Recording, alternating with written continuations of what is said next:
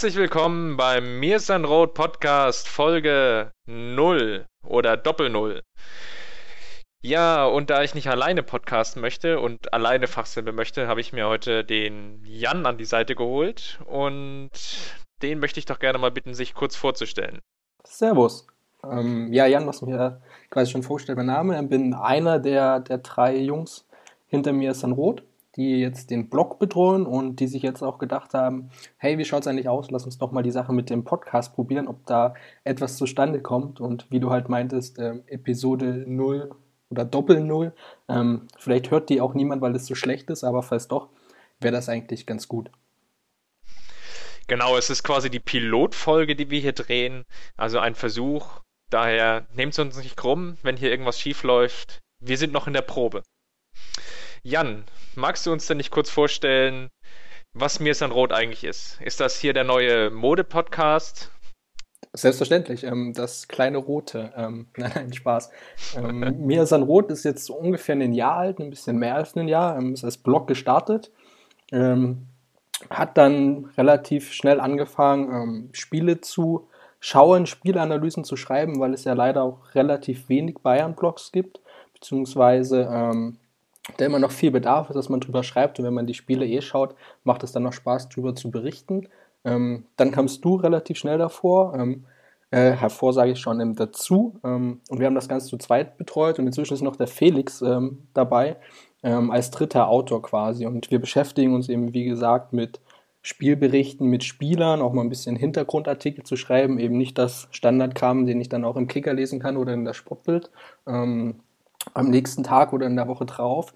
Und was eben auch ganz gut gelaufen ist in den letzten Monaten, beziehungsweise was auch ein bisschen heraussteht, ist eben, dass wir relativ stark auch den Blick auf die Amateure gehabt haben und eben auch in dieser ganzen Debatte Fanprobleme, Fans, Vereins, Fans versus Verein, wie auch immer, dass wir da ein paar Informationen liefern konnten vom Fankongress von anderweitigen Themen und so ein bisschen ein rundes Bild bieten, ähm, weil wir natürlich auch selbst Fans sind und dann auch einen anderen Blick haben als die Pressevertreter, die das in jedem Tag machen.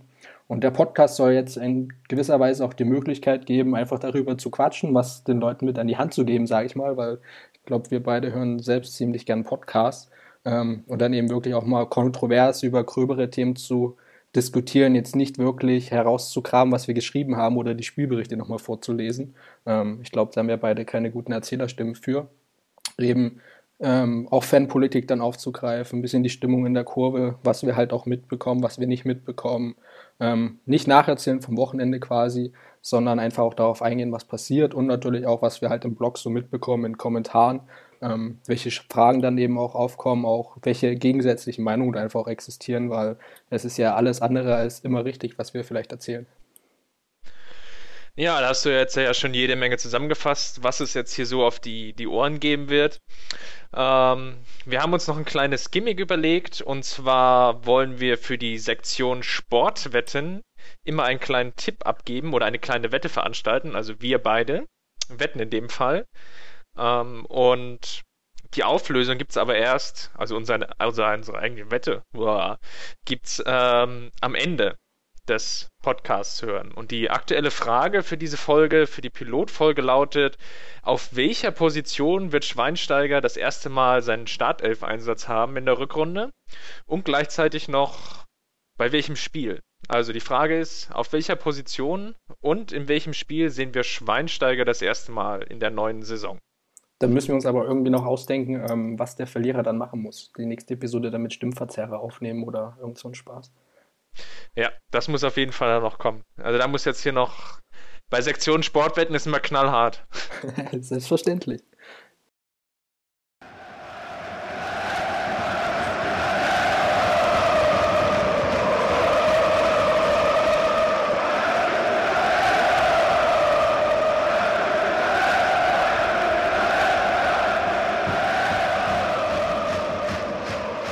So, was haben wir heute vor?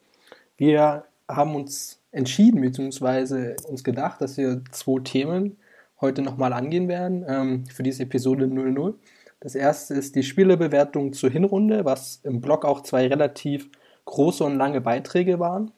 Und als zweiten Punkt wollen wir nochmal explizit auf die Jugendspiele und ihre Chancen eingehen, da ja ähm, fünf von den Jungs jetzt mit im Trainingslager waren. Eine Überraschung ähm, und einer, wo wir mal schauen müssen, was aus dem Kerl wird, beziehungsweise wo wir eine kleine Einschätzung abgeben müssen. Und Chris, ähm, sag doch mal, warum wir Spielerbewertung durchgeführt haben oder wie wir auf diese Idee kamen, da uns anzumaßen, Noten zu vergeben. Also die Idee kam eigentlich dadurch, dass ich, glaube ich, seit Kindesbeinen an diese Fußballmanager-Spiele spiele. Ähm, und gerade so, wer Anstoß 3 oder jetzt auch die, den, den Nachfolger im Prinzip, der diese FIFA-Manager-Reihe noch in Erinnerung hat, der kennt immer dieses komische Ping-Geräusch, was so in der Winterpause oder am Ende der Saison kam was dann angekündigt hat, die große, spannende Auf- und Abwertungsrunde. Und das war immer so die Möglichkeit, bei diesen Spielen die, die Spieler wirklich besser zu machen. Also wenn man die Spieler richtig gut eingesetzt hat, wenn sie gute Noten bekommen haben, gerade die jungen Spieler und wie gesagt auch viel Einsatzzeit hatten, dann sind sie einfach besser geworden. Und dieses Besserwerden hat sich dann in dieser Leistungsstärke ausgedrückt.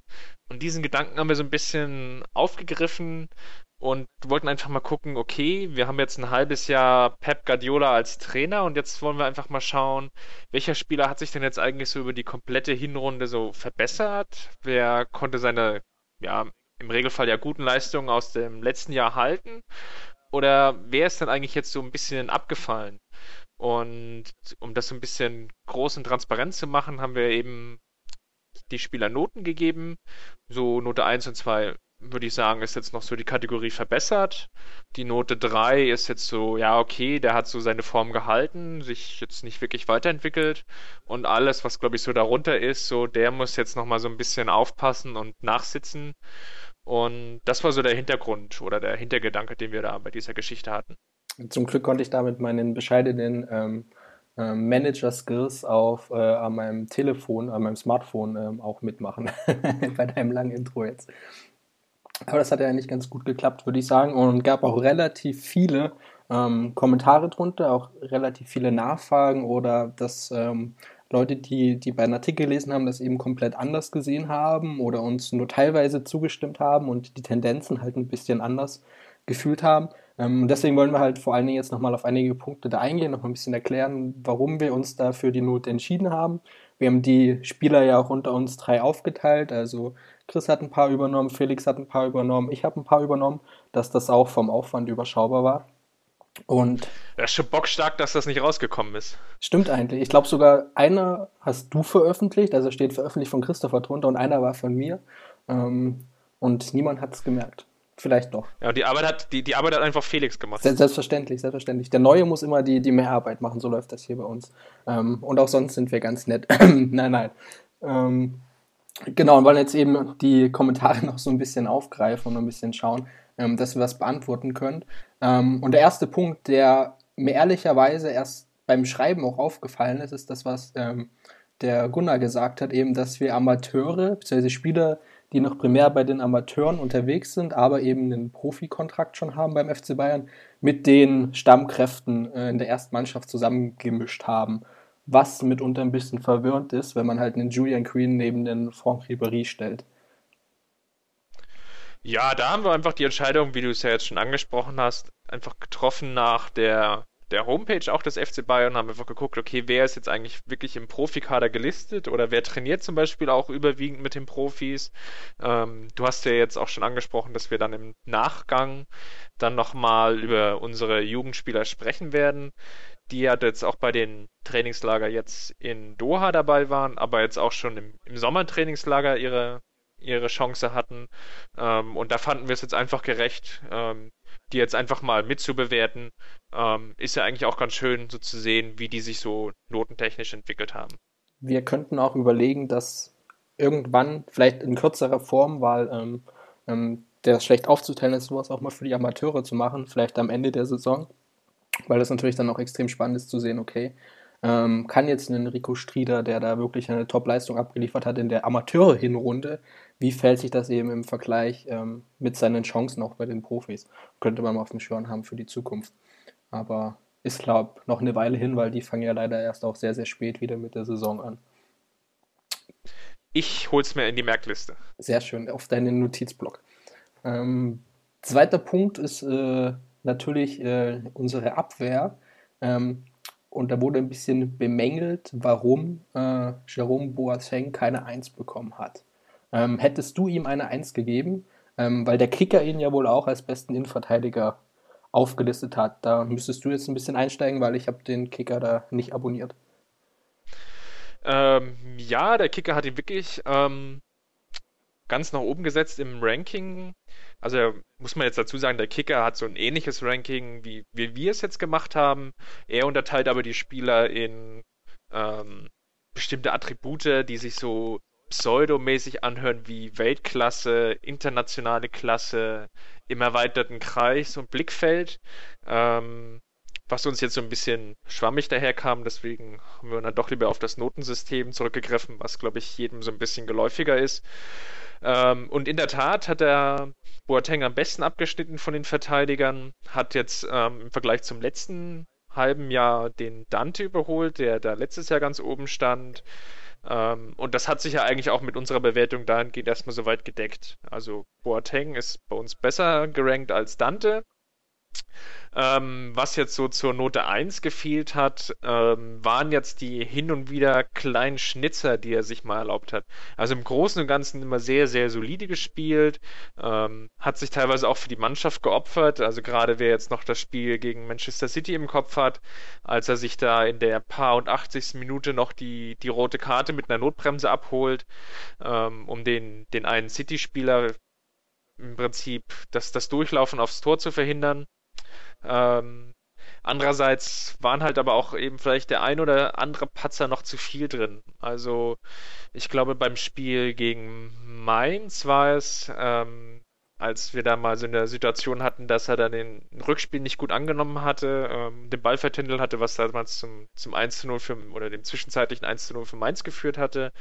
Ähm, und ansonsten halt auch dass er mal hin und wieder so einen kleinen, kleinen Wackler noch einfach drin hat.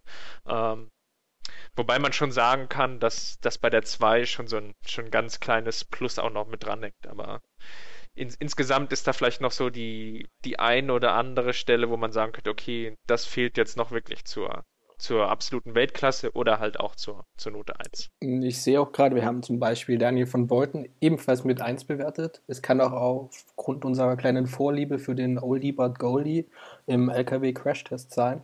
Ähm, ähm, ich glaube, das ist so ein bisschen das Verwirrende daran, weil ich habe es mir jetzt auch nochmal angeschaut oder auch im Vorfeld so ein bisschen überlegt.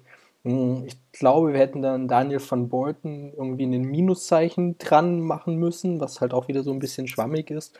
Ähm, aber es ist ein bisschen unfair Boateng gegenüber. Ähm, ihm eine 2 zu geben, van Beuten auch eine 2, weil meiner Meinung nach ist Jerome Boateng dann schon ähm, Innenverteidiger Nummer 1, wie gesagt, hat eben diesen diese Formschwankungen oder diese fehlende Fitness eben nach auch dem ganz langen Jahr für Dante aufgefangen. Ähm, aber ist natürlich klar besser noch als, äh, was heißt klar, er ist besser als Daniel van Beuten meiner Meinung nach. Ähm, Wobei Daniel van Beuten ja jetzt so die letzten drei, vier, fünf Spiele, also die Spiele, die wir jetzt im Dezember hatten, eigentlich immer als, als Stammspieler agiert hatte und sich Boateng und Dante den zweiten Platz in der Verteidigung geteilt haben. Ist von Beuthen so in der Form seines Lebens gerade? Oh, das ist schwer zu sagen. Ich glaube, in, in, in seinem Leben ist er doch eigentlich immer in Topform. Also äh, eigentlich, also es ist wirklich beachtlich, ähm, wie er sich entwickelt hat. Ähm, ich glaube, er ist ja mittlerweile seit, oh Gott, jetzt müsste ich lügen oder nachschauen. Ähm, seit 2008, 2009 ist er, glaube ich, bei uns an Bord. Also schon, schon eine gefühlte Ewigkeit. Ähm, und eigentlich hat er sich immer sukzessive verbessert. Also gerade, ich habe gestern nochmal das Champions League-Finale 2010 gesehen mhm. und da hat er dann noch mit ein bisschen zu schwammig agiert.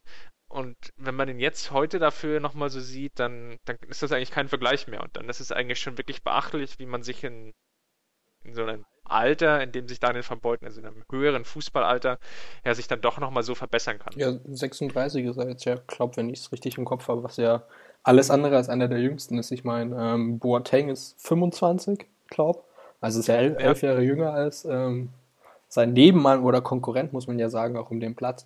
Ähm, ich dachte bei Daniel von Beuth wirklich eine ganze Weile so, als eben seine Leistungen, du hast eben gerade angesprochen, so ein bisschen schlechter waren oder er dann nicht so zum Zug kommt, dass er irgendwie so als gute Seele so ein bisschen von seiner Erfahrung lebt, die er anderen auch weitergeben kann. Fand ich jetzt beachtlich, dass, dass Heuberg ähm, Daniel von Beuten halt als großen Ansprechpartner genannt hat. Äh, Franck Ribéry ist da wohl auch ähm, als Scherzkeks äh, mit ihm unterwegs. Ähm, und jetzt hat er wirklich nochmal so diesen Sprung gemacht, dass er eben auch sportlich noch eine Schippe drauflegt. Witzigerweise ähm, ähm, waren wir heute im Training auch und ja, also ich sehe da keinen Unterschied. Da nimmt sich manch anderer noch ein bisschen mehr zurück. Äh, denn Claudio Pizarro äh, trainiert ja meiner Meinung nach auch schon für sein Karriereende ab ähm, und ist trotzdem noch überragend. Also glaube, Daniel van Beuten schadet das Alter nicht, sondern hat eher nochmal so eine gewisse Ruhe und Gelassenheit mit Top-Leistung dazugegeben. Also grandios, wie gesagt, ähm, für mich ein bisschen schlechter als Jerome Boateng, ähm, aber das nimmt sich nicht so viel und ähm, stimme dir auch zu, dass ähm, Boateng noch eine kleine Schippe draufpacken müsste, ähm, um zum Beispiel am Ende des Jahres, falls wir das Thema halt nochmal machen, ähm, dann auch die Eins stehen zu haben. Und ähm, weiß ich nicht, ob es passiert, weil ich eigentlich auch Dante zutraue, dass er von seiner 3, 3 Minus da ähm, wieder zurückkommt. Nämlich, dass er jetzt nach der Winterpause, nach dem Trainingslager, wenn alles wieder seinen gewohnten Gang geht, ähm, einfach auch wieder an seine Leistungen anknüpfen kann, die er zuvor hatte, weil er war ja eine absolut tragende Säule und der Mann ähm, in der Innenverteidigung hinten, der ganz, ganz viel brenzlige Situationen da gerettet hat oder uns oftmals auch den Arsch ähm, ja, freigehalten hat, wenn irgendwas schiefgegangen ist. Dem kann ich wirklich nichts mehr hinzufügen. Sehr schön. Ähm, ein weiteres Kommentar, was ich glaube, was ziemlich spannend ist einzugehen, ist, dass ähm, viele eben Thiago, oder was heißt viele, dass einige Thiago nicht so stark gesehen haben, sondern dass eben auch da seine Verspieltheit angesprochen ist. Ähm, da könntest du vielleicht nochmal eingehen, da gab es vor kurzem auch einen Artikel drüber, ähm, dass er halt eher den schwierigen, den schweren Pass macht, statt irgendwie so das einfache, klare Zuspiel und dass das eben auch dann schief geht, beziehungsweise ähm, nicht immer die allerbeste Lösung ist. Ja, da gab es jetzt mal so ein paar Unstimmigkeiten, glaube ich, die der Kicker jetzt so ein bisschen aufgebauscht hatte in seinem, ja, in seinem Artikel, den er halt ja mehr oder weniger wöchentlich über den FC Bayern bringen muss. Ich würde das jetzt vielleicht nicht überbewerten. Ähm, bei Thiago finde ich ganz spannend, dass er sich nach seiner Verletzung, das waren dann ungefähr so sechs, sieben Spiele, doch so ein bisschen so als auch Schlüsselspieler herauskristallisiert hat. Und zwar dahingehend, dass er eigentlich immer dann auch eingesprungen ist ähm, und den, den Kreativpart im Prinzip gebildet hat und, und die überraschende Idee nochmal eingespielt hat, ähm, die dem Spiel dann so ein bisschen gefehlt hatte. Also man hat gerade so im, im Dezember, Ende November so ein bisschen gemerkt, okay, die Beine sind ein bisschen schwer und auch im, im Kopf ist man so ein bisschen leer nach dieser relativ langen Saison und das waren ja jetzt auch gerade in der Hinserie doch sehr, sehr viele Spiele. Und dabei ist dann eigentlich schon nochmal so ein bisschen oder klar geworden, dass durch Thiago einfach dieser Überraschungsmoment dann nochmal ins Spiel kam, der so ein bisschen ja, verloren gegangen ist. Also ich habe da so das Spiel gegen den, den HSV vor Augen, da war er für mich mit einer der, der besten, einfach weil er einfach immer wieder versucht hat, noch, noch ein bisschen so den überraschenden Pass zu spielen. Und ich glaube einfach, dass das jetzt auch in der Rückrunde vielleicht dann doch nochmal wieder wichtiger wird, wenn, wenn viele Gegner einfach versuchen, sich immer so permanent einfach wirklich nur hinten reinzustellen. Also gerade in der Arena sehen wir ja in unseren Heimspielen, dass der Gegner eigentlich ja wirklich nur noch mauert. Ja. Also da, da wird einfach, da fährt man einfach hin als gegnerische Mannschaft. So ist jetzt so ein bisschen der, der Eindruck des Bayern-Fans. Okay, wir wollen jetzt da hier nicht auf den Sack kriegen und wir wollen jetzt nicht als HSV enden und neun Stück uns abholen, sondern wenn wir das Spiel mit, mit zwei oder drei verlieren, dann, dann sind wir zufrieden. Ähm, glaubst du, ähm, dass Thiago ähm, sein Spiel noch verändern wird dann? Oder dass er zum Beispiel jetzt ich meine, die, die Kritik ist ja jetzt nicht aus der Luft gegriffen. Klar kann man sagen, dass er sehr, sehr verspielt auftritt, dass er halt eher den Trickshot statt den klaren Pass spielt. Das ist er halt einfach.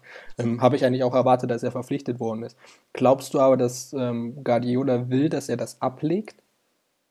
Ich glaube nicht, dass er will, dass er das ablegt. Das ist ja gerade das, ähm, was ihn ja auch ausmacht, dieser Überraschungsmoment, ähm, diese Finesse, die einfach dann auf, aufs Spielfeld kommt. Und man darf auch nicht bedenken, dass er, naja, ich glaube, jetzt 22 Jahre alt ist. Ähm, Also er ist wirklich ja noch ein sehr, sehr junger Spieler, der zwar mit Barcelona schon eine unheimliche Erfahrung gewonnen hat, ähm, aber schlussendlich ist er halt einfach noch nicht ganz so weit vielleicht, ähm, wie wir ihn in vielleicht drei oder vier Jahren sehen werden.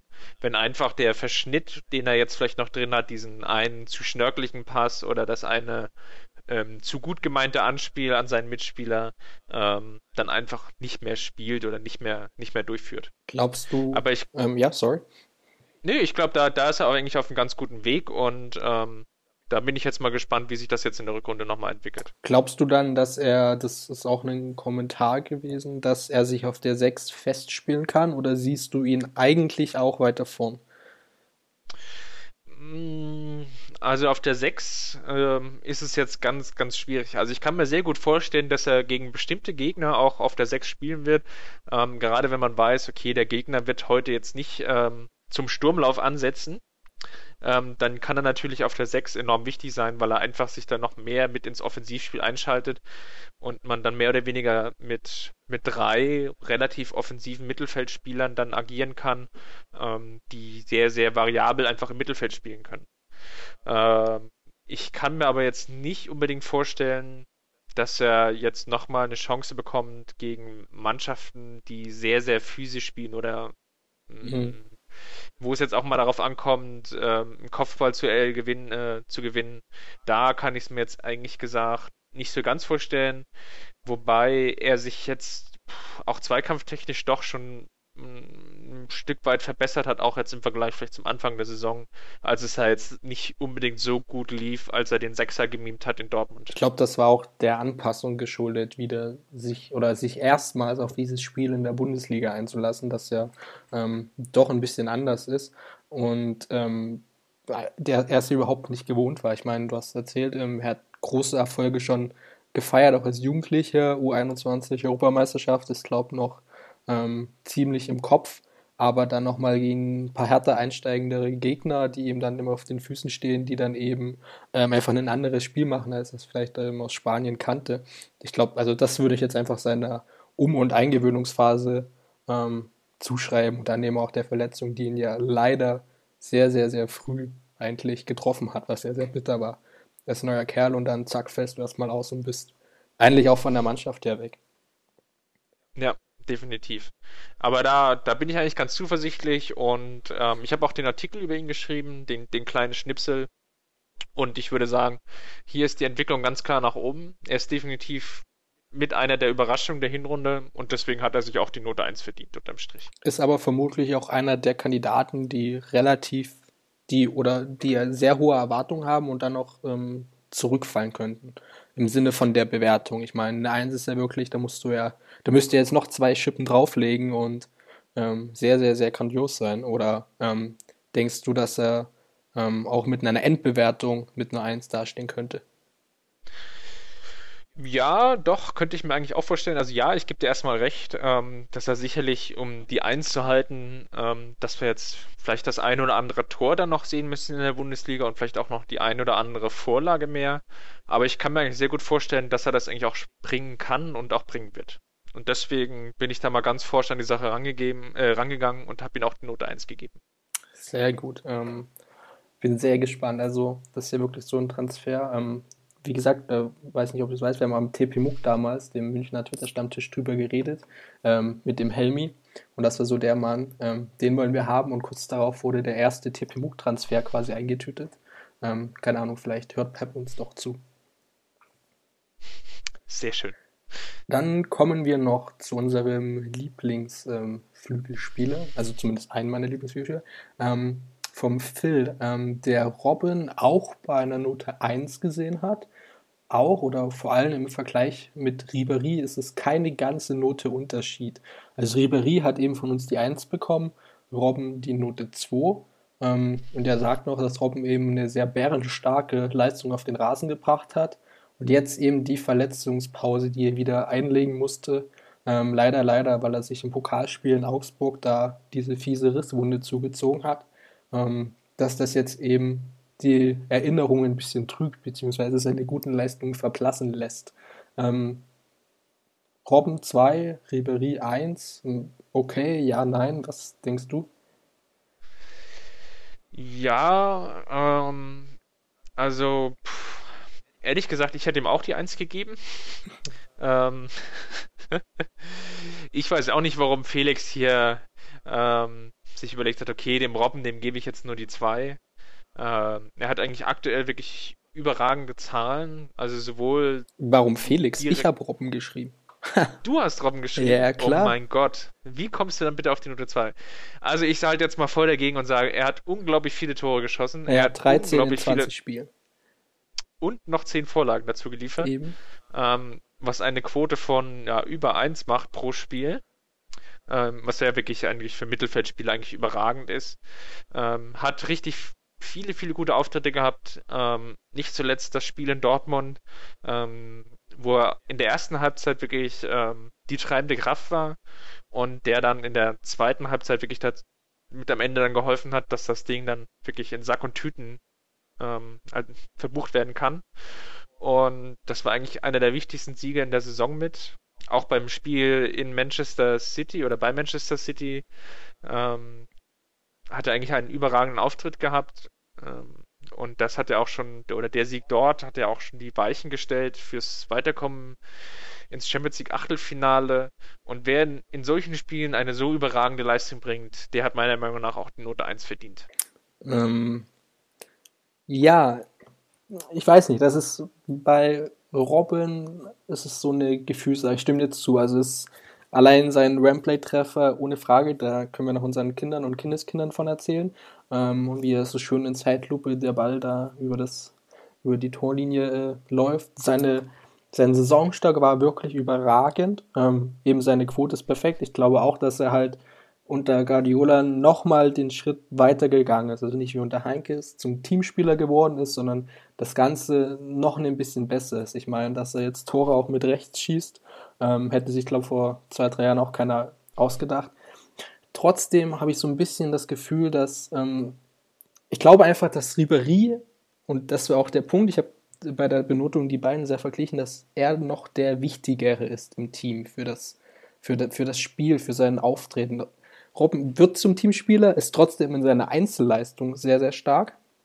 Ähm, Ribery ist der, der das ganze Gefüge noch so ein bisschen, noch so eine, noch so eine Stufe höher heben kann. Und deswegen ist Arjen Robben bei mir mit der Note 2 ähm, davon gekommen. Ähm, natürlich auch, klar, seine Verletzung, die ihn jetzt hoffentlich nicht zu arg zurückwirft, aber er hat eben auch in einigen Spielen gefehlt. Ähm, das dürfen wir nicht unbeachtet lassen. Ähm, aber Rie ist für mich noch das kleine i-Tüpfelchen, ähm, während Arjen Robben so das, das ganze i formt und ähm, noch der Sprung fehlt da auf das, das letzte i. Ähm, wenn er diese, diese Form beibehält, beziehungsweise jetzt wieder aufgreifen kann, ohne Frage, dann kommen wir um dann eine Top-Bewertung nicht drum herum. Der ganze Notenschritt ist vielleicht ein bisschen hart, ähm, aber ich hätte mir auch schwer getan, da irgendwie mit Plus und Minus zu agieren. Ein schönes Bild hast du da gemalt. Mit Is und i-Tüpfelchen. Ähm, ja. Herrlich. Ja, vielleicht sollten wir auch einen Mal-Podcast noch machen. Einen Mode, einen Fußball und einen Mal-Podcast. Ähm, Malen mit Jan. Bob, äh, Male mit Jan, der Bob Bros Gedächtnis-Podcast. Selbstverständlich. Vielleicht sollten wir ihm vorschlagen, dass er Fußballbilder malt oder das 8-Bit-Football. Ähm, Ryan Robben, wie er ein I hält und Frank Ribery, wie er ein I mit I-Punkt hält. Oder irgendwie so einen Spaß. Nee, also ich glaube, ähm, ganz, ganz, ganz berechtigte Kritik, dass da eine Notunterschied ist. Es ist, keine Ahnung, ist eine total subjektive Sache, ist einfach nur ähm, gefühlsmäßig für mich, dass Frank Ribery, der ähm, noch eins wichtigere Spieler für mich ist und die beiden, glaube einen sehr, sehr harten direkten Vergleich ausleben müssen. Ähm, glaube, äh, so fast alle Mannschaften wären froh, wenn sie zwischen den beiden vergleichen müssten. Aber ähm, ja, Franck Ribéry, allein äh, Supercup, das sind halt alles noch so Dinge, die dann einfach ihm ohne Frage Note 1, ein Robben, Note 2 mit der Hoffnung, dass er jetzt zurückkommt. Er hat heute auch wieder mittrainiert und fast alle Übungen machen können mit der Mannschaft. Ähm, dass er einfach da weitermacht und dann ist ohne Frage ähm, äh, Ian Robben ein absoluter Note 1-Kandidat, falls wir oder falls ich mich da, mir das anmaßen darf, ähm, da überhaupt Noten zu vergeben. Ja, und was man da dazu sagen muss, um mal meinen alten Lehrer zu zitieren, Noten sind ja nie was Endgültiges. Man hat ja immer die Chance, sich zu verbessern. Ja, sehr schön. Ähm, falls er das jemals hören wird, wird er denken, ja, dem Jungen habe ich noch was beigebracht. ja. sehr gut. Haben wir sonst zu der Bewertung noch irgendwelche Themen? Meinst du, wir sollten das wieder machen am Ende der Saison ähm, oder es eher sein lassen?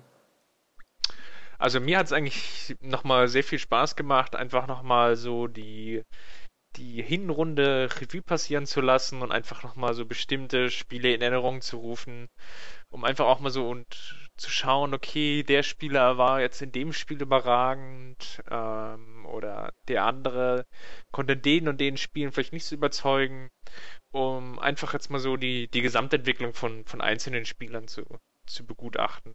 Oftmals ist es ja so, dass man meistens nur so Artikel vorgesetzt oder einfach ja, zu lesen bekommt, in dem einfach nur drin steht, ja, die Bayern, die haben gut gespielt und am Ende bleibt sowieso immer nur die ganz positiven Sachen zurück.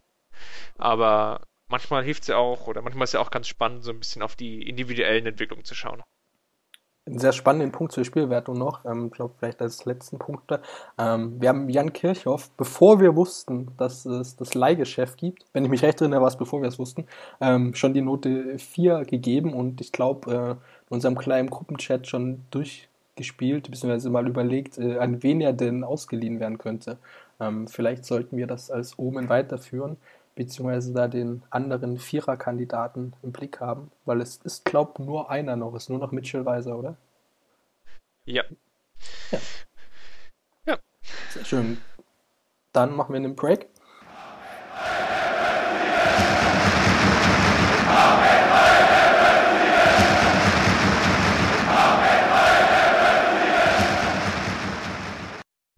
Willkommen zurück zu unserem kleinen, aber feinen Podcast von Mir sein Rot, Folge Doppel Null, der die Pilotfolge. Ähm, nachdem wir jetzt die Spielerbewertung ja schon so ein bisschen durchgenommen haben, wollen wir jetzt nochmal unseren Blick richten auf die Jugendspieler. Und da möchte ich dich erstmal ganz kurz fragen, Jan, ähm, wie bist du denn eigentlich so zufrieden mit der aktuellen Entwicklung? Weil Pep Guardiola ja so ein bisschen auch geholt wurde als, ja, derjenige Trainer, der ein besonders gutes Gefühl oder gutes Gespür hat, auch Jugendspieler einfach mal zu bringen. Und das haben wir ja zumindest in der Hinrunde jetzt noch nicht so oft gesehen. Wie, wie zufrieden bist du denn mit ihm und mit den Spielern? Also ich glaube, das muss man so ein bisschen aufteilen. Ähm, weil man muss, glaube ich, immer parallel sehen, wie sich die, die Bayern-Amateure da in der Regionalliga Bayern gerade schlagen, weil das, ähm, das große Ziel ist einfach, da den Aufstieg zu schaffen, beziehungsweise man muss ihn schaffen weil man stellenweise unterfordert ist und dann eben es auch wieder nicht so gut ausschaut. Deswegen ist es, glaube ich, eine große Gratwanderung. Ich fand es ziemlich cool, ähm, dass jetzt inzwischen halt nicht nur, nicht nur Heuberg bekannt ist als, als Name, sondern dass man eben auch einen Julian Green, der das sehr, sehr kometenhaft, glaube gemacht hat im letzten Jahr mit seinem Aufstieg, A-Jugend-Bundesliga, ähm, dann zu den Amateuren, dann Debüt. Ähm, das ist ja einfach rasend schnell gegangen und ähm, dass man eben ihn noch und auch Mitchell Weiser schon gesehen hat, ähm, finde ich klasse. Ich meine, welche größere Auszeichnung gibt es eigentlich für so einen jungen Spieler, ähm, da schon in jungen Jahren auflaufen zu dürfen? Andererseits sind halt die drei, beziehungsweise wenn wir jetzt eben schauen, dass noch Alessandro Schöpf und Elisa Lai ähm, mit im Trainingslager waren, das sind eben absolute Leistungsträger bei den Bayern Amateuren und die fehlen dann bei Spielen und die fehlen eben auch beim Aufstieg. Von daher finde ich es gut, dass sie eingesetzt worden sind. Trauer jetzt aber inzwischen irgendwie nicht mehr so arg hinterher, ähm, wenn eben jetzt in Heuberg dann im, ähm, in der Hermann-Gerland Kampfbahn aufläuft, statt in der Jans Arena oder auf der Bank in Dortmund sitzt, weil er dann doch nicht eingewechselt wird für die Bayern. Wie siehst du denn zum Beispiel die ähm, Chancen, jetzt erstmal noch ganz allgemein gesprochen, von den, den Jugendspielern in der Rückrunde? Pep Guardiola hat ja da im Trainingslager ja schon so ein bisschen blicken lassen, ähm, dass sie häufiger zum Einsatz kommen werden. Siehst du da aktuell relativ viel Perspektive, gerade wenn alle Spieler jetzt aus der ersten Elf ähm, fit sind? Ich glaube, dass ihre Chancen eben vor allem da kommen, wenn man ähm, in der Bundesliga sehr, sehr souverän weiterspielt, wenn man sich da keine Blöße gibt, wenn man da Vorsprung hält, beziehungsweise die Verfolger stolpern. ähm, und man dieses Thema Bundesliga so, ja, was heißt abhaken, abschließt, aber wenn man das mit sehr, sehr viel Ruhe und vielleicht auch mit einem beruhigenden Vorsprung angehen kann, dann sehe ich eher mal, dass mehr rotiert wird und das dann eben auch mal einen, keine Ahnung, Julian Green für Franck Ribéry irgendwie in der Halbzeit spielt oder noch länger oder dass man den Heuberg zutraut, auch mal ähm, gegen Mainz aufzulaufen oder vielleicht, ähm, keine Ahnung, gegen den HSV oder so. Ähm, glaube aber, das ist wieder der Punkt, den ich gerade schon angesprochen habe. Ähm, die Amateure hatten mal 10 plus Punkte, glaub, ähm, Vorsprung in der Regionalliga Bayern. Ähm, gerade ist es ein Punkt bei einem Spiel weniger. Also wenn es da knapp wird, könnte ich mir auch eher denken, dass dann die Order kommt von oben. Hey Jungs, pass auf, ähm, ihr spielt jetzt nicht Profis, sondern ähm, ihr müsst es schaffen, dass wir aufsteigen. Ähm, von der Regionalliga Bayern, wie gesagt, in die, in die dritte Liga. Ich glaube, wenn es in beide Mannschaften gut läuft, von dem eigentlich, was heißt auszugehen ist, sondern wo die Chancen sehr gut sind, ähm, dann könnten auch die Jungs ähm, Spielzeit bei den Profis erhalten, in der ersten Bundesliga oder eben mal im, keine Ahnung, in einem unwichtigeren, weil das erste Spiel so gut war, Champions League-Spiel, auch wenn es davon nicht so viele gibt, ähm, eingesetzt werden. Ich Du hast ja jetzt schon, schon angesprochen gehabt, ähm, dass jetzt Jan Kirchhoff ja zu Schalke 04 gewechselt ist und der hatte ja in der Hinrunde knapp 150 Minuten auf die Uhr gebracht und hat ja, glaube ich, auch eine, ja, jetzt nicht viele, aber doch schon eine Handvoll Spiele gehabt. Ähm, siehst du denn jetzt die Chance für den kleinen Pierre-Emil, dass er da in die Rolle reinschlüpft und dass er quasi die Einsatzzeiten von Kirchhoff übernimmt? Mhm, also zuzutrauen wäre es ihm. Allein vom Spielerischen, auch von seiner Persönlichkeit, von dem, wie er auftritt. Ich meine, ähm, ich erinnere mich irgendwie noch dran, wie er Anfang letztes Jahr dann, als auch die Amateure noch in Heimstetten da am Dorfplatz spielten, ähm, wieder der kleine Pierre da so als ähm, irgendwo ein Stück weiter vorne oder als Sechser agierte und so ein kleiner schmächtiger Junge war und ähm, das ist jetzt einfach ein Kerl geworden. Er hat so Muskelmasse zugelegt. Ähm, er ist sehr, sehr, sehr spielintelligent. Ähm, sieht den, sieht den richtigen Pass, sieht auch den richtigen Spieler, macht dabei relativ wenige Fehler, bis mitunter, wenn man ihn in, bei den Amateuren sieht, auch mal gar keine Fehler. Ähm, Kreativität muss er sich noch ein bisschen mehr zutrauen. Ich glaube schon, dass er in diese Kirchhoff-Rolle hineinschlüpfen kann, vor allen Dingen, weil der Kirchhoff das ja, der Abgang ist ja quasi besiegelt. Also ich glaube, der Transfer ist verhandelt, wenn man schon nur noch von einer Rückkauf-Option ähm, spricht. Ähm, Holberg war verletzt äh, in der Hinrunde der Amateure ist dann wieder gut gestartet. Und man muss, glaube ich, einfach schauen, wie er sich jetzt einfach macht, wie er sich weiterentwickelt. Irgendwann wird er halt Profispielzeit brauchen, ähm, um da jetzt irgendwie nicht seiner persönlichen Weiterentwicklung im Weg zu stehen.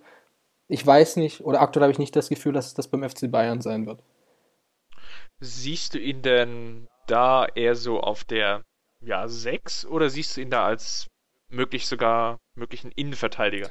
Also ich erinnere mich ja dann zum Beispiel an Bartstuber, der ja zu seinen Amateurzeiten ja auch ganz oft im, im defensiven Mittelfeld eingesetzt wurde, um einfach so Fähigkeiten zu schulen, die er dann in den höheren Klassen als Innenverteidiger braucht.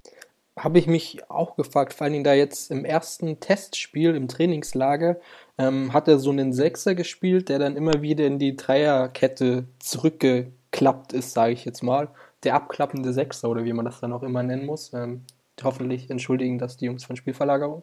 Ähm, das fand ich schon gut. Also er hat bei den Amateuren ähm, sehr lange als Sechser gespielt. Die Rolle füllt da gerade mit absoluter ähm, Bravour Rico Strieder aus, der glaube auch davon profitiert hat, ähm, dass Heuberg verletzt war, er dann in das defensive Mittelfeld rücken konnte und Pierre jetzt eigentlich eher neben Alessandro Schöpf ähm, weiter vorn auf eine Halbposition auf der 8 gespielt hat und von da eher so ein bisschen das Bindeglied war. Bei der, bei der, beim Gegenangriff, beim Konter sich mit zurückfallen lassen hat, aber eher so dann der erste Kreativling war, wenn es in die Vorwärtsbewegung geht. Ähm, seine körperliche Statur, also seine Größe, wie ich gerade eben erwähnte, dass er eben jetzt nicht mehr der schmale kleine Junge ist, sondern dass es echt schon so ein Tier wird, keine Ahnung. Ähm, glaube ich eher, dass er sich da mal im defensiven Mittelfeld durchsetzen könnte. Ähm, Innenverteidiger glaube ich gerade nicht, aber keine Ahnung, was man ähm, dann noch so machen kann. Er ist halt extrem spielintelligent. Kopfbälle muss er sich noch verbessern. Das könnte vielleicht das einzige Manko sein, wo man sagt, okay, ähm, vielleicht ist es dann doch nicht der perfekte Innenverteidiger. Ähm, ich fände es ehrlich gesagt auch so ein bisschen schade, wenn er als Innenverteidiger rücken muss, weil er einfach so viele gute, intelligente Aktionen weiter vorn bringt, dass ich das schon gern sehen würde, dass er da auch in Zukunft spielt oder auftreten kann. Wir harren der Dinge, die da kommen werden. Ähm, vielleicht lass uns doch mal wechseln zu, zu einem deiner Lieblingsspieler jetzt, ähm, dem Alessandro Schöpf. Ähm, was kannst du denn so ganz grob erstmal zu ihm sagen? Ähm, ja, Schöpf ist irgendwie schon seit ich intensiver oder dann zumindest versuche, fast alle Heimspiele der Amateure zu schauen, was jetzt irgendwie anderthalb Jahre, glaube ich, sind. So ungefähr, ähm, dass man sich das näher verfolgt, einfach aus Interesse. War schon so ein bisschen so der, der Favorit einfach, weil ähm, ich mag seine Spielweise. Von der Statur ist er ein bisschen kleiner als Pierre, ist ein bisschen schmächtiger. Er hat ähm, sehr, sehr lang ähm, in der letzten Saison, vor allen Dingen auch unter Scholdern, ähm, in dem 4-2-3-1 eben als alleiniger Zehner gespielt. Ähm, ich finde ihn ziemlich flott, er hat ein gutes Auge, er ist wieder so einer, ich glaube, das ist so ein Merkmal, wenn man Spiele in der Regionalliga schaut, ähm, dass er auch wenig Fehler macht. Ähm, ihm fehlt es noch so ein bisschen bei der Verlagerung wieder auf eine Seite, dass er überlegt dann noch manchmal zu lange oder spielt eher hintenrum. Ähm, aber er hat jetzt eben das früher hat er sehr gut gemacht, als Zehner. Er hat auch jetzt diese Umstellung, denn die Amateure treten ja jetzt unter Erik Den Haag auch in dem 4-1-4-1 auch, wie die Profis, ähm, wo er eben dann eher neben ähm, Pierre auf einer 8 spielt, beziehungsweise halt kein alleiniger Zehner mehr ist, ähm, macht er das auch wunderbar. Ich glaube, er könnte in seinem Schuss besser werden oder sollte sich dann noch ein bisschen steigern. Ähm, er ist eher so ein so einen Ballverteiler. Ich, keine Ahnung, also ich mag jetzt nicht irgendwie einen Toni Groß-Vergleich anstellen, aber von der Spielweise ist eher der, der den Ball noch verteilt, dass der jetzt irgendwie volle Kanne nach vorn und ich hau einen rauf, äh, hau einen raus ähm, spielt. Ähm, das mag ich irgendwie an wie, seiner Spielweise. Wie, wie siehst du denn seine, seine Chancen ganz generell? Also ist er jetzt ein Mann für die Bundesliga oder ist er vielleicht sogar ein Mann für den FC Bayern? Ähm, also ich könnte mir vorstellen, dass wenn seine Entwicklung jetzt eben so weitergeht, dass er jemand für die Bundesliga ist. Ich zweifle noch so ein bisschen, dass er es beim FC Bayern werden könnte. Vielleicht, also wenn jetzt ihn eine Verletzung zurückwirft, ist das sowieso jetzt alles hypothetisch oder generell auch. Ich zweifle, dass es aber beim FC Bayern wird, ähm, weil die Konkurrenzsituation halt schon extrem krass ist. Ähm, und weil ihm da, glaube auch nicht die Zeit gegeben werden würde, sich da hereinzufinden, müsste wieder über eine Laie passieren und Vielleicht schnappt ihn dann ein anderer Verein schon vorher weg. Ja, Laie ist ja jetzt auch das Stichwort. Ähm, Mitchell Weiser, der ist ja jetzt seit ja, anderthalb Jahren beim FC Bayern, hat die letztjährige Hinrunde unter Jupp Heynckes jetzt noch voll mitbestritten und wurde ja dann an den ersten FC Kaiserslautern ausgeliehen, also in die zweite Mannschaft, eine ambitionierte Zweitligamannschaft und kam jetzt wieder zurück und man hatte schon in Kaiserslautern so ein bisschen gesehen, ja, dass er sich jetzt vielleicht nicht ähm, so hundertprozentig weiterentwickelt, wie man sich das vielleicht gewünscht hätte.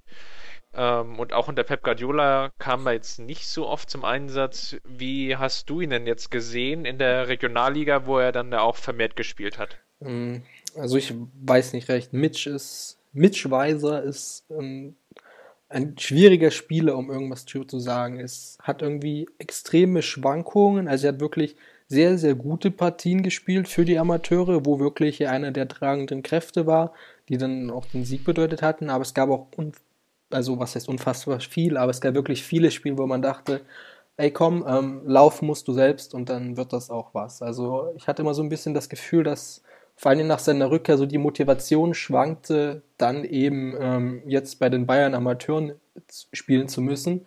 Ähm, er kam ja aus Köln, da war schon so ein bisschen, okay, ähm, für die erste Mannschaft. Ob er das selbst glaubt, keine Ahnung. Dann Kaiserslautern, wo er, glaube ganz passabel gespielt hat, aber sich jetzt auch nicht so mega hervorgetan hat. Ähm, und in der Regionalliga Bayern ist halt der Fakt, dass er technisch sehr stark ist ähm, und da einfach Vorteile hat gegen viele der Dorfclubs, ähm, die eben keine so technisch starke Ausbildung haben, wo dann eben mal der gröber geschnitzte Verteidiger gegen ihn spielen muss. Ähm, da hat er technische Vorteile.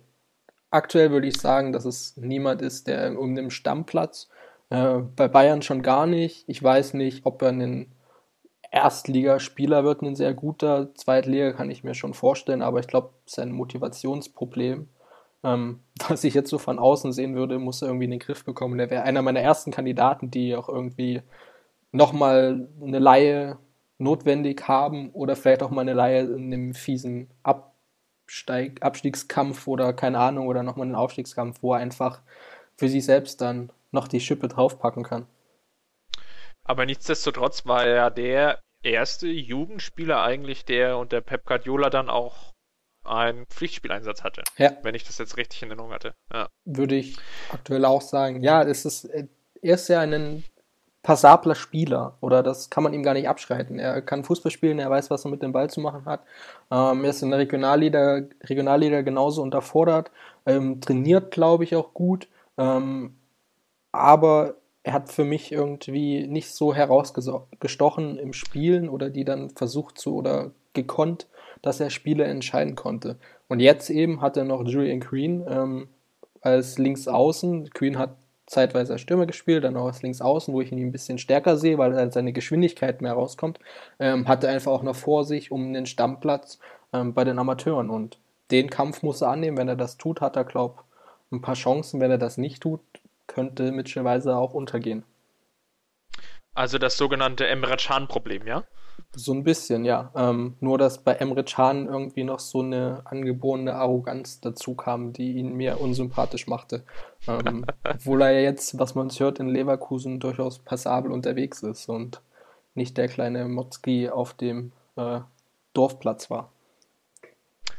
Julian Green hast du ja schon angesprochen, also seinen kometenhaften Aufstieg von der A-Jugend. Ich erinnere mich noch, ihn gesehen zu haben bei dem A-Jugend-Halbfinal war das ja. gegen, gegen Rostock. Genau. Ähm, ja, zum, ja, wie du es ja schon gesagt hast, Stammspieler der Amateure, ähm, Champions League-Minuten bekommen. Ähm, was zeichnet denn eigentlich jetzt so ihn ganz besonders aus? Also ich würde sagen, dass er halt von seiner Geschwindigkeit lebt. Ähm, er ist halt sehr, sehr, sehr flott, hat dabei auch einen guten Torriecher. Ähm, wobei man hier ankreiden muss, dass er auch viele, ich sage jetzt mal vermeintlich einfache Tore macht. Halt so ein bisschen äh, den Abstauber dann noch ähm, vor dem Tor, den man dann irgendwie einschieben kann, wo er halt wirklich dann ähm, ja jemand ist, der einfach ähm, das Tor dann macht, was vielleicht auch noch ein anderer gemacht hätte. Aber mir gefällt er, wenn er über die die linke Außenbahn spielt, ähm, weil er einfach sehr, sehr flott ist und dann auch mal, wenn er den Ball kommt, technisch gut einfach mal dann ein ganz paar Meter nach vorn gehen kann und den Ball auch reinbringen kann. Ähm, jetzt ist halt der gleiche Punkt wie bei vielen anderen Spielern. Also er braucht, glaube ich, Zeit, sich weiterzuentwickeln. Das ist ähm, aktuell halt noch ziemlich gut in der Regionalliga auch. Ähm, das passt, hat auch einen ein ganz ruhiges Umfeld. Ähm, ich meine, der ist ja auch erst 18 Jahre alt, das muss man ja nochmal dazu sagen, äh, mit dem er sich entwickeln kann, wird aber irgendwann eben auch die Spielzeit höherklassig brauchen, weil da ist die Regionalliga Bayern ist einfach eine, ja, spielerisch eher schlechte Liga, muss man sagen. Und ähm, es war ja mal kurz im Raum Hamburg, glaube korrigieren mich, wenn ich ähm, das richtig im Kopf habe als Laie, mögliche Laie, oder? Ähm, ja, Hamburg ist ja mal oder ist generell ja immer wieder so ein Ort, der da mal ins Gespräch kommt. Genau, also ich weiß nicht. Also ich glaube, er braucht eben, wie gesagt, die Zeit, sich zu entwickeln, auch in Ruhe zu entwickeln. Er muss halt Chancen bekommen und auch Fehler machen dürfen. Ähm, sehe ich jetzt persönlich in Hamburg nicht. Keine Ahnung, wie du das ähm, siehst. Ich glaube halt, dass er ein sehr wichtiger Bestandteil wird, um aufzusteigen mit den Amateuren, von was wir alle hoffen oder wovon wir ausgehen ähm, und es uns wünschen. Und dann muss man eben, wie gesagt, schauen, wo er halt mehr Minuten bekommt. Ist aber vielleicht auch ein Kandidat, der bei den Profis mal irgendwie eine Außenbahn besetzen kann, wenn da mal jemand geschont werden muss. Ja, das waren ja jetzt, ja, ich will jetzt nicht sagen nur Offensivspieler, aber schon jetzt so die Kategorie Mittelfeld bis hin zum, zum, zum Stürmer. Wie sieht es denn in der Defensive aus? Haben wir da denn noch jemanden in der Hinterhand? du drückst dich jetzt darum, Salahi auszusprechen, oder? Nein, ich drücke mich nicht, um Salahi auszusprechen. ähm, ich muss ehrlich sagen, dass ich äh, Ilis, Ili Salahi, also ich kann dir jetzt auch nicht genau sagen, ähm, vielleicht kann uns da jemand korrigieren, wie sein Vorname jetzt genau ist. Ähm, oder ob man das irgendwie anders betonen muss. Das ist halt so ein bisschen der Überraschungskandidat gewesen. Also hast du vor dem Trainingslager schon was von ihm gehört gehabt? Ich habe lange überlegen müssen ähm, und bin dann zu dem Entschluss gekommen, dass er, ich glaube, ein Tor gegen die Blauen gemacht hat. Richtig, richtig. Aber mehr ist mir ehrlich gesagt dann auch nicht in Erinnerung geblieben. Genau, ich glaube, das war auch so ein bisschen das Einzige. Also was ich, ich habe auch ein bisschen überlegt, ja, okay, ja, Name kennt man, ähm, hat ein bisschen gespielt, aber war halt mehr so der Einwechselspieler, also hat jetzt ähm, kaum Spiele von Anfang an gemacht und deswegen war ich schon so ein bisschen verwundert, warum er jetzt halt mit nach äh, mit ins Wintertrainingslager geflogen ist. Seinen Treffer gegen die Blauen, irgendwie, keine Ahnung, paar und 60. Minute eingewechselt und paar und 70. oder so dann ähm, zum 2-0 und hat dann quasi auch dieses überragende Spiel für, für uns entschieden. Ähm, das ist noch so im Kopf gewesen, definitiv. Ähm, aber die Überraschung war ja irgendwie auch für mich, warum er jetzt mit ins Trainingslager gegangen ist. Ich hätte eher noch so gesagt, okay, vielleicht Enrico Strieder, so als Lob auch ein bisschen für seine wirklich guten Leistungen. Aber ähm, Salahi war auch, puh, okay, dann ähm, schauen wir mal. Und der hat jetzt relativ viel Lob bekommen. Ähm, ich habe mich auch ein bisschen schlau gemacht, gibt es auch einen Artikel zu, können wir gerne mit verlinken. Ähm, ist ein weiterer Österreicher. Ähm, die Österreicher funktionieren ja irgendwie ganz gut in, in den Reihen der, äh, äh, der Amateure, wobei man sagen muss, dass er ähm, aus, dem, aus dem Kosovo kommt. Das hat der Chris dann in den Kommentaren ergänzt. Ähm, er kommt aus dem Kosovo, ist in Österreich erzogen, aber Albaner und sein Name bedeutet wohl Stern ähm, äh, auf Albanisch dann auch.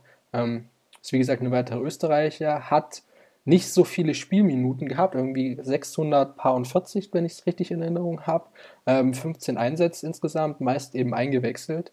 Ähm, er war früher auch ein Offensivspieler, also haben wir, glaube ich, irgendwie wieder so einen, ähm, von dem wir reden, den weiteren Offensivspieler, spielt aber ähm, als Linksverteidiger.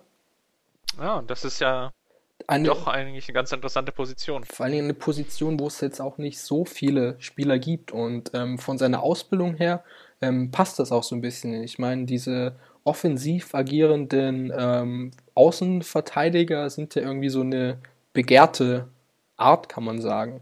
Ähm, und da passt er auf jeden Fall rein. Ähm, gegen die Blauen war, hat er ein Freistoßtor geschossen, also er kann Freistöße schießen. Er hat, soweit ich ihn in Erinnerung habe und halt gesehen hat, macht in den Spiel, was wirklich sehr, sehr wenige Fehler macht. Ähm, er macht viele überlegte Aktionen, wie gesagt. Ähm, wurde jetzt ähm, auch gelobt im Rahmen des Trainingslager. Ähm, ich glaube, Matthias Sammer hat sich da ähm, für ihn, äh, für ihn Schöpf und Queen so ein bisschen ausgesprochen.